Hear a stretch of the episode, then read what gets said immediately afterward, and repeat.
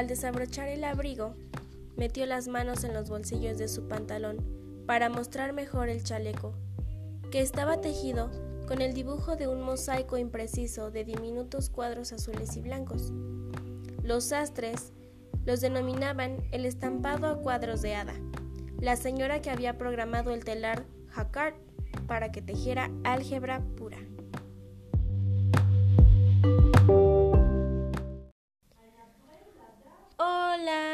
¿Cómo estás? Espero que estés muy bien. Gracias por escucharnos. Bienvenido a otro episodio con nosotras, Musas de la Ciencia. Yo soy Sonia y estaremos hablando de alguien muy, muy, muy, muy especial el día de hoy. Así que, sin más rodeos, vamos a pasar rápido a recordar quién nos está inspirando para hacer esto, nomorematildas.com, una iniciativa de AMIT, que es la Asociación de Mujeres Investigadoras y Tecnológicas de España. Y el día de hoy vamos a estar leyendo un artículo que nos escribe nada más y nada menos que... Ay, perdón, me trabé. Que Saro Nomdedeu Moreno. Ella es madre, profesora de matemáticas y autora de libros de divulgación. Y gracias a Mujeres Conciencia por, eh, por poner estos bonitos eh, artículos que tú puedes ir a buscar ahora mismo. Así que, ya, sin más rodeos, al capítulo.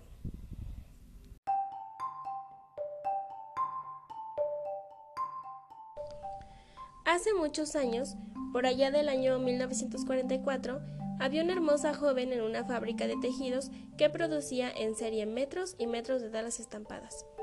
La joven vigilaba el correcto funcionamiento de una máquina que tejía automáticamente los dibujos gracias a unas tarjetas que guardaban todas las órdenes necesarias. Grupos de tarjetas que actuaban una y otra vez para estampar repetidamente el mismo motivo a lo largo de una enorme pieza de tela. Libre de pensar en el número de pasadas y puntos en que antaño ocupaba su atención. Cuando atendía su propio telar en la casa familiar, ahora mataba el hastío dejando volar su imaginación en alas de los cuentos de hadas y soñaba que una de ellas había ocupado de ahorrarle la monotonía de las repeticiones. Recuerda que le gustaba crear y descifrar una muestra, pero luego era embrutecedora la necesidad de repetirla infinidad de veces hasta conseguir la pieza completa. Ciertamente en un lejano país, muchos años atrás, una hechicera, hija de un poeta mágico y de la princesa de los paralelogramos, inventó un lenguaje nuevo con él, con la intención que la bella joven suponía. Aunque ahora parecía que una horrible brujada la había encadenado a aquella máquina y la había convertido en una pieza de la enorme fábrica que deglutía millas y millas de hilo y vomitaba sin cesar las piezas manufacturadas que engrosaban progresivamente las arcas del amo. La niña hechicera recibió al nacer el nombre de Ada y heredó de sus padres dos dones. De su madre, el don de hablar el lenguaje de la aritmética y la geometría, y de su padre, el don de las letras. Gracias a estos dones, siendo muy joven, inventó unas palabras mágicas que, de ser pronunciadas por los duendes mecánicos, eran capaces de conseguir lo arriba referido. La industria textil vio muy pronto la posibilidad de tejer los mismos estampados con muchas menos tarjetas y adiestró a sus duendes para la pronunciación de las palabras mágicas. Los duendes así adiestrados produjeron tal cantidad de telas estampadas y brocados que las aldeas se vaciaron porque los jóvenes aldeanos eh, emigraron a lejanas ciudades atraídos por la magia de estos duendes en busca de fortuna. El relato parece un cuento, pero no lo es. Ada en 1833 era una joven de 17 años que ya sabía las diferencias finitas. Fue un lunes eh, de junio, un 5 de junio, que conoció a Charles Babbage. Eh, él era un genio del hardware y Ada era una genia del software sin saberlo. Diez años más tarde de que, o sea, a los 27 años de esta hada, eh, Charles dio una conferencia en Turín para presentar su genio, ingenio analítico y llamó a su máquina como la máquina analítica. A esta conferencia acudió un ingeniero que se llamaba Menabrea, que quedó muy impresionado y escribió un resumen y lo publicó en francés. Y Ada, al darse cuenta de esto, ya en ese momento estaba casada con el conde de Lovelace, por eso es que lleva su apellido, se puso a traducir el resumen de Menabrea y este Bayache enterado la animó a comentar la traducción. En palabras de Ada Byron Lovelace, la característica que distingue a la máquina analítica es la inclusión en ella del principio de del principio que Jacquard concibió para regular la fabricación mediante tarjetas perforadas de los más complicados modelos brocados al capacitar a los mecanismos para combinar entre sí símbolos generales en sucesiones de variedad y extensión ilimitadas. Se establece un eslabón entre las operaciones materiales y los procesos mentales abstractos de la rama más teórica de la ciencia matemática. Se desarrolla un lenguaje nuevo, amplio y poderoso, para su empleo futuro en, el, análisis, cuyas verdades se podrán manejar de modo que su aplicación sea más práctica y precisa para la humanidad de lo que hasta ahora han hecho las medidas a nuestro alcance. En sus márgenes, una explicación de cómo hacerla funcionar que triplicaba el texto mejoraba el reciente invento de las tarjetas perforadas del francés mencionado por ella misma, Jacquard, para que pudieran ser reutilizadas en tareas cíclicas.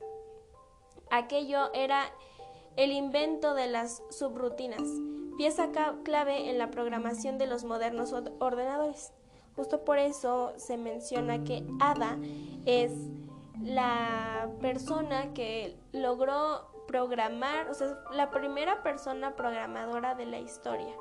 Porque lo que ella hizo ahora, lo que ella hizo, perdón, antes, ahora se aplica en máquinas, justamente como aquí en esta frase lo dice. En otra de sus páginas se podía leer, la máquina analítica no tiene ninguna pretensión de originar nada. Es capaz de hacer cualquier cosa, siempre que sepamos cómo ordenarle hacer eso. Puede seguir en el análisis, pero no tiene la capacidad de anticipar cualquier relación o verdad analítica. Es de su incumbencia ayudarnos a hacer disponible lo que ya conocemos. Está calculada para hacer esto primordialmente y sobre todo, claro está, por medio de sus facultades ejecutivas, pero es posible que ejerza una influencia indirecta en la ciencia misma de otra manera porque al distribuir y combinar las verdades y las fórmulas del análisis de manera tal que sean lo más fácil y rápidamente disponibles a las combinaciones mecánicas de la máquina, las relaciones y la naturaleza de varios temas en esta ciencia reciben necesariamente una nueva luz y se investigan más profundamente.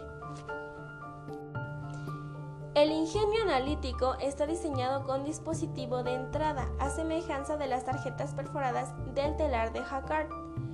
Almacén llamado hoy memoria molino, nuestro micro y moderno procesador. Y dispositivo de salida en papel y otra vez en tarjetas, como las actuales impresoras y disqueteras. Las máquinas podían sumar, restar, multiplicar, dividir como una máquina de Pascal y ejecutar instrucciones atendiendo a ciertas condiciones, repetir algunas de las instrucciones y computar cualquier fórmula algebraica sin intervención humana. Que esto es muy importante porque esto fue lo que dio un super saltísimo a lo que es hoy una fábrica. Eh, bastaba para ello traducir las órdenes, condiciones y fórmulas algebraicas a tarjetas perforadas. Estas eran solo otro lenguaje analítico, un lenguaje de programación diríamos hoy. En realidad el software de ADA. Era con esta aportación con lo que la condesa de Loveland superaba al telar inventado por Jacquard en 1801 que organizaba las hebras de las tejedoras que a su vez habían aprendido de las arañas o tal vez de las mariposas. Ada Byron nació en Londres el 10 de diciembre de 1815. con el fin del imperio napoleónico. Fue hija de Anne Isabella y Lord Byron. Las fechas de nacimiento de sus padres marcaban los extremos de uno de los periodos históricamente más relevantes para Europa, la Revolución Francesa. Él, con el anuncio de la convocatoria de los Estados Generales, pocos meses antes de la toma de la Bastilla. Ella, el mismo año en que Mary Wollstonecraft publicó la Vindicación de los Derechos de la Mujer en Londres y Francia, declarada su primera república. El matrimonio, celebrado en Londres mientras Napoleón iniciaba sus memorias y su declive, fracasó inmediatamente y Lord Byron abandonó la ciudad pocos meses después. Pasó el verano de 1816 en Suiza con Percy y Mary Shelley, autora de la novela Frankenstein. La princesa de los paralelogramos, como llamaba Byron a su esposa, que, así, que había estudiado álgebra, geometría y astronomía con el catedrático de Cambridge, William Friend, puso todo su empeño en educar a su hija científicamente alejada de las trivialidades y de las tendencias literarias y era, bueno, le educó con la más severa disciplina para contrarrestar los vapores de la fantasía que había heredado de su padre. Ada tuvo como profesora de matemáticas a Mary Somerville y también recibió consejo científico de Lord Morgan. Luego conoció a Babbage. Aprovechó esta amistad para seguir creciendo en sus conocimientos matemáticos. En 1835, Ada se casó con el octavo Lord King, nombrado conde de Lovelands en 1838, momento a partir del cual Ada pasó de ser la condesa de Lovelands. El matrimonio tuvo una hija, Ana Isabella Noel, y dos hijos, Byron Noel, vizconde de Oakland, Oakland. Ay, estos nombres súper conde, vizconde y y Ralph Gordon Noel, decimotercer varón de Windward y segundo conde de Lovelands. Órale. Órale con sus títulos los de Inglaterra. Además de tal abundancia de títulos nobiliarios, el primer conde de Lovelands proporcionó a Ada la posibilidad de acceder a los fondos bibliográficos de la Royal Society de Londres para lo cual consiguió ser nombrado miembro de la tal afamada sociedad científica. Ella como mujer no tenía acceso ni a la biblioteca de, esta institución ni a la de ninguna otra de nivel universitario. Murió muy joven, ocho años antes de que la primera universidad europea, la Suiza, en 1860 admitiera en sus aulas a la mujer.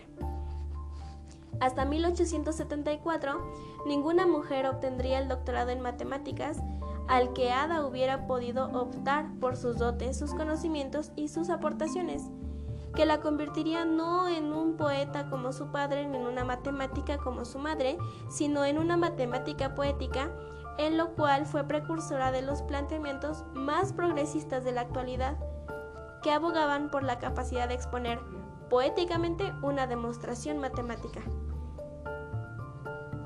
El programa, confeccionado por Ada Byron sobre las tarjetas perforadas y por el genio analítico de Babbage, computaba los números de Bernoulli y da la idea de que sus conocimientos matemáticos y su capacidad para crear un programa eran mucho más complejos y ambiciosos que los pequeños programitas ideados por el propio Babbage.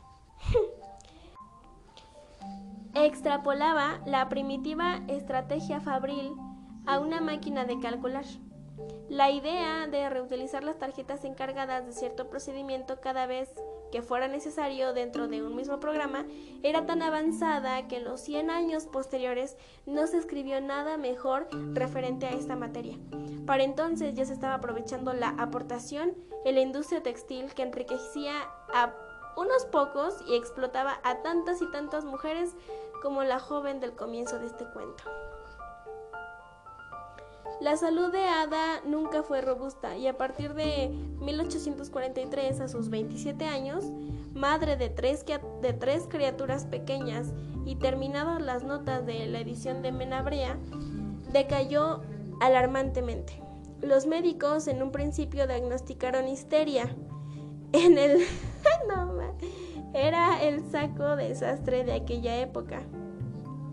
Ada creyó durante un largo tiempo en la certeza del primer diagnóstico. El láudano la alivió del dolor producido por el terrible cáncer diagnosticado pocos meses antes de su muerte, hasta que su madre se hizo cargo de ella al final por su enfermedad y la retiró y le retiró todos los calmantes para que ganara la salvación eterna de su alma con el sufrimiento infinito de su cuerpo. Ay, no puede ser. Murió a los 36 años, como su padre, el famoso Lord Byron, al quien nunca llegó a conocer, pero del que heredó la poderosa imaginación que la hizo vivir y sufrir. Ada pidió ser enterrada junto a él, que pensó siempre en ella y que le dedicó sus últimas palabras antes de morir. De su triunfo científico solo nos quedan sus iniciales en el artículo de Taylor Scientific Memoirs, publicado en 1843. Poner solo las iniciales la preservaba del ridículo que hubiera estado expuesta socialmente de haberse sabido que aquella, una mujer, publicaba un material tan masculino. Hoy, en la era de la informática, se le ha concedido reconocimiento como se le han concedido reconocimientos como dar su nombre a un lenguaje de la programación, el lenguaje ADA, diseñado por y para el Departamento de la Defensa de los Estados Unidos. Este lenguaje permite a ADA viajar alrededor del globo y en el tiempo gracias a su amabilidad, flexibilidad, robustez y adaptabilidad a software nuevo. Está presente en un arsenal de industrias y organizaciones en Bélgica, Francia, Alemania, Suiza, España, Reino Unido y los Estados Unidos que utilizan el lenguaje ADA en los sistemas de control, la fabricación, en los sistemas de actividades bancarias, en la I de información, aviación, comunicación por satélite y diseño. Por ejemplo, en los sistemas del control de la industria nuclear, checa Westinghouse y el sistema de control del proceso del acero de Wirton o el sistema de actividades bancarias en el Estado sueco que automatiza así todos los pagos de la nómina, de la nómina, gastos, depósitos y transacciones electrónicas. También se utiliza en la telefonía móvil y en el diseño de circuitos integrados, en los sistemas de pruebas de motores de vehículos y para diseñar toda la automatización de Microsoft Windows. Se invierte una décima parte del tiempo y de presupuesto en el software para cohetes espaciales, lo cual es la razón primordial por la que los militares de los Estados Unidos utilizan este lenguaje. También se recuerda a Ada Byron Lovelace como personaje principal en novelas, obras de teatro y un film de realidad virtual con Saving Ada. En nuestro país, la organización para la coeducación matemática ha adaptado su nombre a ECOM Ada Byron con la misma finalidad, reconocer en la era cibernética el papel pionero de una mujer en este campo, tan ligado a las matemáticas como la Ada Byron reconoce en las citas apuntadas en esta breve biografía. Y eso fue todo. Yo, la neta, la neta, la neta, no soy buena con estos términos de software y hardware y, todo eso, pero miren, se hace lo que se puede. pero no inventen. Estamos hablando de que Ada creó un lenguaje, este, un lenguaje, ¿cómo, cómo, cómo se llamaba? Un lenguaje que utilizan todo el mundo, o sea, utilizan casi la mayoría de los países primermundistas. Y aparte lo utilizan en prácticamente todo, o sea, en banco, en fabricación, en aviación, comunicación, diseño, este, banca, o sea, no inventen, está cañón. Hasta Microsoft Windows ocupa esto y también lo ocupan los cohetes espaciales. O sea, esta mujer, wow. Pero, pues bueno, eso fue todo por el día de hoy. Espero que no los no, no se les vaya a olvidar quién es Ada Byron, la condesa de Lovelands. Y pues nada, tengan bonito día. Bye.